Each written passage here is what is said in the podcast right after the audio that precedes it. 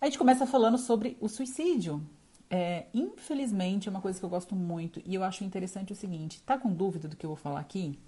A Paula, você não é médica para estar tá falando sobre isso, mas é uma questão que é embasada em estudo, tá? Então eu não tô aqui para falar primeiro de antemão, não pare de tomar o seu medicamento, não é para isso que essa live era da Tarja Preta. Tô aqui para falar, tô aqui para fazer um alerta, um adendo, né? Como que você toma o medicamento e às vezes não te explicaram por quê? Porque muitas das vezes as pessoas realmente vão nos médicos e, e saem de lá com a receita ou vai lá e pede essa receita e não sabe exatamente o que está tomando, como isso vai agravar né, a nossa, no, o nosso longo prazo, nosso futuro. Por que, que nós temos uma, estamos numa era onde a gente escuta muito falar que aumentou os casos? Vai lá no Google, tá? E dá uma olhada. Inclusive, eu, não, eu nem, nem coloquei esse dado aqui, é, o aumento, vou colocar aqui, ó.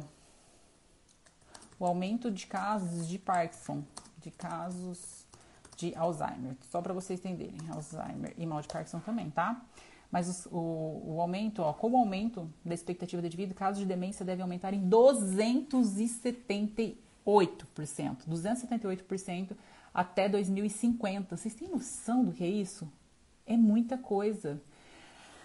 Federação que agrega entidades combate à doença. No Brasil, estima-se que cerca de 55 mil novos casos de demência ocorram todos os anos. E aí, por que, que é, eu vou entrar nisso? porque um dos casos que mais leva a pessoa a ter um Alzheimer e um Parkinson é o Rivotril, né? Os bens, o, o clonazepam e é uma, eu até coloquei aqui em destaque os, peraí, deixa eu até pegar, porque toda vez que eu vou falar benziad, eu sempre, eu sempre me enrosco nessa palavra, tem que falar ela pausada. Benzodiazepínicos são por causa deles, clonazepam, Rivotril, que tem aumentado muito o caso de, de mal de Parkinson e também de Alzheimer. Por quê? Perda da memória recente. É isso que o Rivotril, né, os bens, benzodiazepínicos fazem. Mas vamos entrar aqui. Suicídio vem aumentando cada vez mais. Quem está aqui agora observando vai lembrar do que eu vou falar. Vamos esperar meados de agosto ali, para vocês verem o que, que vai virar esses casos de ansiedade e depressão e o que vai virar os casos de aumento de suicídio, tá? Lógico que a televisão não fala tanto quanto isso, porque eles estão focados na, na questão da, da pandemia, né? estão focados na questão política. Então, para eles, quanto mais gente estiverem é, em estado de crítico, né? em estado crítico de medo, para eles melhor. Afinal de contas, é o que a TV vende. Mas coloquem esse adendo aí, ó, como que a gente vai aumentar o caso de suicídio por conta dessa questão da pandemia, por conta dessa questão de desespero. E cada vez que eu estou mais desesperada, a pessoa faz o quê? toma remédio para que consiga apagar. Lembrando que é o que eu vou falar aqui, o Rivotril, os benzodiazepínicos, eles não te trazem um sono de qualidade. Você acha que você está dormindo, você apaga, mas você não entra para os nossos seis, seis estágios de sonos que a gente tem, né? Seis estágios. Só que aí você fica no estágio 1, um, no estágio 2, você não entra para o estágio de sono 3, 4, né, até o 5, 6, que é um sono de, de, profundo. Você no outro dia acorda com aquele estado meio letárgico, meio com sono, extremamente cansado, porque você não descansou. Esse não é o efeito que os benzodiazepínicos te trazem. Eles te trazem um estado mais cansado, né, mais de eu tô meio tonta, não consigo raciocinar direito, porque ele te ele deixa nesse estado mais letárgico. O suicídio vem aumentando cada vez mais, a depressão é muito mais do que tristeza. Lembrando que eu sou Paula Nascimento, fundadora do Método GPS, eu nem me apresentei aqui, né? Tem um pessoal que às vezes chega novo aqui e depois vai ver esse vídeo que quiser, sei lá, que horas, né? porque eu vou deixar aqui no feed. A depressão é muito mais do que uma tristeza, ou um ficar de luto quando perder alguma coisa alguém. Lembrando que todas as vezes que a gente passa por uma questão de tristeza, ou assim, uma analogia que eu quero falar é o seguinte: quantas vezes que você está com dor de cabeça, quando você está com febre, o que, que a gente faz? A gente vai lá, toma o medicamento para melhorar. Quando você está ansiosa ou quando você está no estado de tristeza profunda, você precisa entender o que é que está acontecendo com você e o que que te leva a essa tristeza para que seja porque um sintoma você tem. Eu preciso agora tratar essa causa, né? Por que está me dando isso? Então, o que, que as pessoas fazem? Normalmente vai lá e toma remédio, mas procurar entender. Paula, mas eu estou no estado de crítico, né? De síndrome do pânico, um toque, transtorno obsessivo compulsivo, um TEPT, né, transtorno de estresse pós-traumático. E quando você entra nesse estado, eu preciso do medicamento para que eu alivie. Eu perdi meu pai, eu perdi minha mãe, eu perdi uma pessoa muito querida. E eu preciso dar essa apagada agora. Neste caso e nessas circunstâncias, tudo bem, mas assim, não pode virar frequente.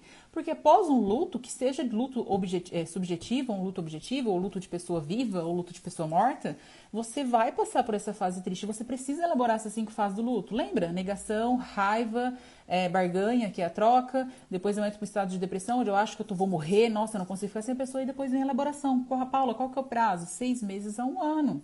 Então, esse é o percurso natural de quem está em estado de luto, tá? De um relacionamento, término de relacionamento, de perder um animal de estimação muito querido, perder um pai, perder uma mãe. Então, é fácil? Não, não é.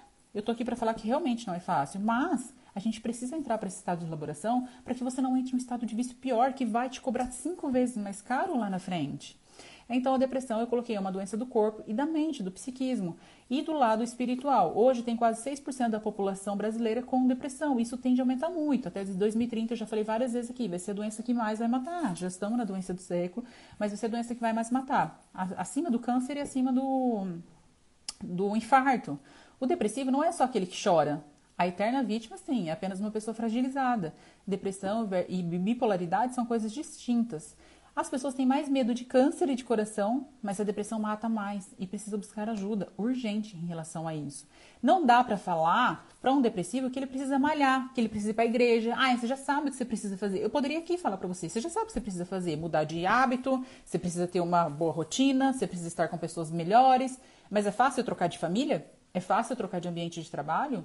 É fácil levantar e ir lá? Não, não é fácil. E eu tô aqui também para falar que é, eu não tô com o meu laudo de exame de repente para mostrar para vocês. Mas quando eu falo assim, ó, uma pessoa que tem depressão apresenta no exame médico dela.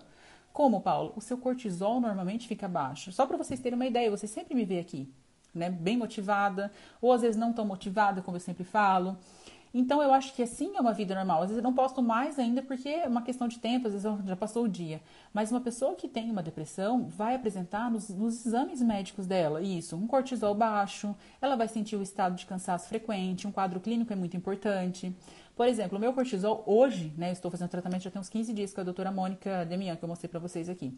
Eu estou com um cortisol de 4,5. Um cortisol normal é 25. Ela chegou em mim e falou assim: não tá normal isso aqui, o que, que tá acontecendo? Né? Eu falei assim, doutora, ainda minhas ideias criativas, vocês veem, eu posto aqui de madrugada, estudando, é, e eu sou uma pessoa muito animada. Ela falou: o seu quadro clínico não condiz com o seu quadro de exames. Por quê? Porque acima, lembra que eu comentei que em 2013 veio a epigenética, que é acima da genética? O que, que isso quer dizer? Quer dizer que o meu hábito, a maneira como eu vivo e como eu escolho lidar, porque afinal de contas, gastar energia com um pensamento negativo é a mesma energia do que um pensamento positivo. Então, com isso, é, o meu exame está 4,5. Ela falou assim, está muito, mas muito abaixo. Você está no exame de uma pessoa extremamente depressiva. Porque uma pessoa que tem um cortisol em, em, mais ou menos a porcentagem de 10 é uma pessoa que chama, ela chama de desculpa social. Você chama ela para sair, ah, não quero, não, não tô afim. O seu tá 4,5, ou seja, você tá uma pessoa assim, que tá no, a gente falar, ó, essa pessoa tá no quadro de depressão. Então, por que que eu digo? No exame vai mostrar. Estou fazendo tratamento, me sinto bem. A única coisa que eu falava que eu fui buscar um médico, inclusive fazer um exame de rotina, mas era não consigo dormir bem, né? E é uma coisa que eu acredito que a gente precisa sim dormir muito bem. E eu sempre tenho esses é, sonos, estado letárgico lá pelas 6 horas, 7 horas da noite. Então alguma coisa não tinha. E quando antes de eu relatar isso para ela, ela já me descreveu inteira por conta do cortisol. Então, o exame clínico é muito importante. Sim, então não é assim, ah, eu estou num, num estado pós-luto, eu acho que eu estou entrando em depressão. Tem que tomar cuidado com isso. Então deve-se entender que remédio tarja preta, proibido, porque ele é tarja preta. Ele vicia tanto quanto uma cocaína, um crack e droga ilícita. Eu já estava fazendo os estudos para trazer aqui da live, mostra casos de pessoas que conseguiram sair de um crack, conseguiram de uma cocaína, mas não conseguem sair de um tarja preta, não conseguem sair de um Rivotril, de um clonazepam, não consegue. Por quê? Porque o vício, ele realmente é grande. E aí o estado que você coloca após esse vício é de, de uma dependência absurda. Coloquei aqui, ó. Clonazepam não é tratamento, transtorno de estresse pós-traumático, e aí sim você precisa, que eu coloquei aqui, numa dor máxima que você entra no surto de dor, ou um estado de síndrome do pânico, que eu também falei ontem, que síndrome do pânico, as pessoas que sentem, ela nunca vai te levar a um infarto. Por que, que tem muita gente que chega hoje em dia em cardiologista falando com a queixa, né, doutora, eu acho que eu tô infartando, eu preciso fazer uns exames e tal. E aí vai ver, não tem nada. Por quê? A síndrome do pânico, a ansiedade que gera né, aquele aperto no peito, aquela arritmia. Coloquei aqui, ó, o famoso benzodiazepínicos, paralelamente comparado a um dipirona. Ele alivia alguma coisa. Então, eu não tô bem, não consigo dormir, eu quero tomar um remédio. Ah, eu não tô bem, tô muito estressado, eu quero tomar um remédio. São drogas que foram criadas a princípio para convulsão e para epilepsia. Aumenta a produção do GABA, que é um neuro, né, da, no nosso cérebro a gente tem esse, aumenta essa, essa produção, de um neurotransmissor, tá? Cerebral que vai deprimir e freia todos os nossos sentidos. E isso é um efeito colateral dele, né? Que é te dar essa calmaria, te dar esse estado. Por quê? Porque ele foi desenvolvido para pessoas que sofrem com epilepsia. Por exemplo, a minha mãe, ela sofre, então, para pessoas que têm desmaio, porque tem um choque que a gente fala, né? Uma veinha na cabeça dela, no caso, entra em choque, é como se entrasse em pânico, onde ela vem dar esse apagão. Pacientes que chegam convulsionando em hospitais, normalmente as pessoas, os médicos aplicam, né, dão o Rivotril ou dão os benzodiazepínicos justamente para que a pessoa não venha à morte, para poder baixar né, esse neurotransmissor do GABA, para poder conseguir colocar o paciente em um estado mais comum para depois fazer um tratamento. Ele não trata a doença, ele alivia o sintoma, como de pirona, de muita ansiedade. O excesso dele pode causar até a morte, diminui os reflexos, traz uma sedação e inibição do centro respiratório. Então, a pessoa, se você toma em. Porque, assim, como tudo na vida, assim como você ficou viciada no Rivotril, para fazer, para tirar ele é a mesma coisa no desmame. Assim como as pessoas viciam em droga, é a mesma coisa. Você começa a tomar umas 10, sei lá, umas 3 gotas, depois passa para umas 5 gotas, depois passa para umas 7 gotas, depois passa umas 10 gotas, e isso não vai te saciando. Então, o vício começa a ficar maior. Com isso, a pessoa, se ela de repente tira isso, né? Ah, eu vou resolver parar de tomar, ela entra em estado de. Como que chama? De dependência mesmo, né? Ela vai começar a suar a mão, ela vai começar, faz o efeito rebote, começa a é, sentir sono em excesso, ela começa a sentir tontura. Por quê? Porque você está tirando algo que realmente já virou um vício para você. Coloquei assim, o acesso facilitou muito o abuso. Sem indicação, ele causa uma certa resistência e vai aumentando o uso, a dose indiscriminadamente.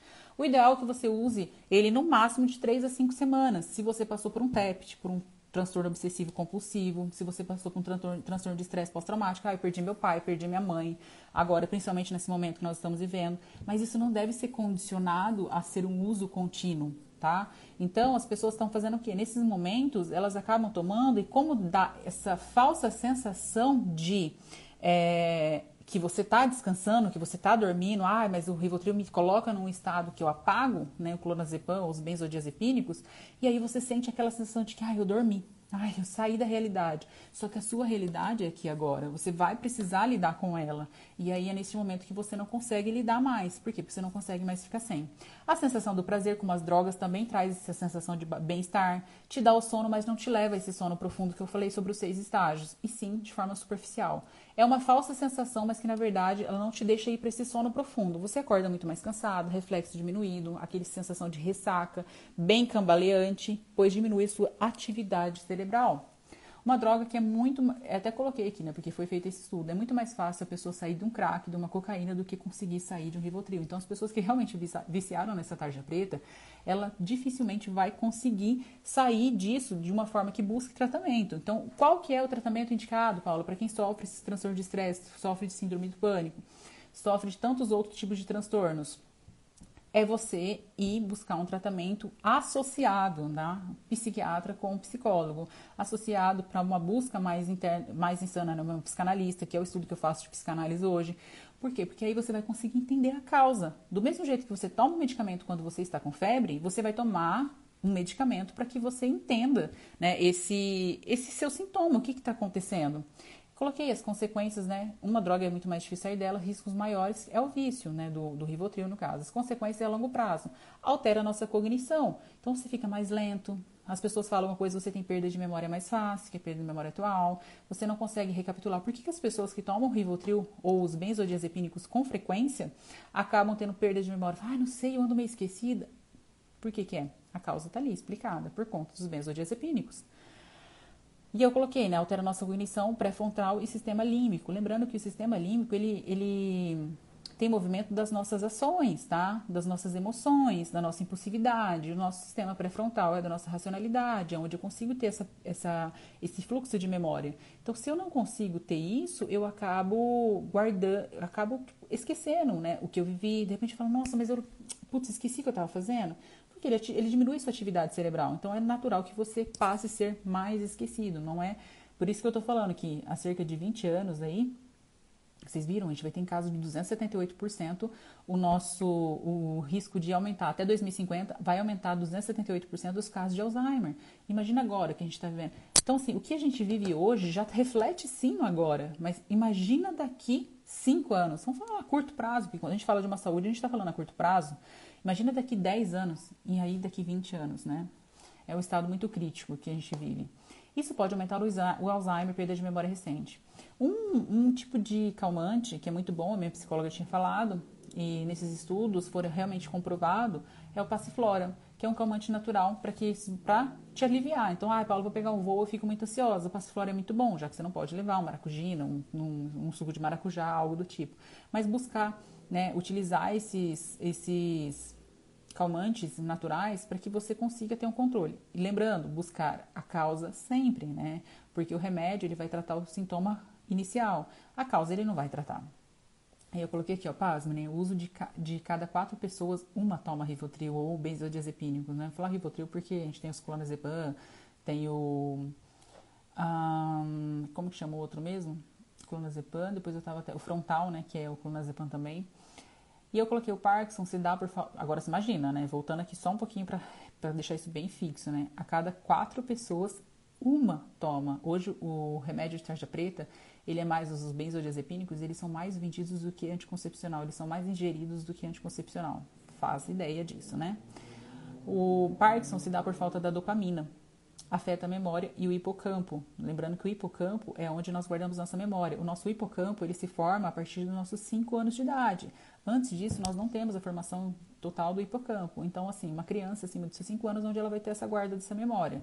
Antes disso, ela não tem. Ela pode, ela tem sim no nosso inconsciente. Lembrando que eu já falei sobre a, a questão do, do nosso iceberg, né? Nosso iceberg em cima é o que a gente vive, né? Embaixo, que é a parte maior, é o que, que o nosso a nossa vivência desde que nós fomos concebidos, tá? Então, assim, o hipocampo não é formado, mas o nosso inconsciente guarda sim o que a gente já viveu.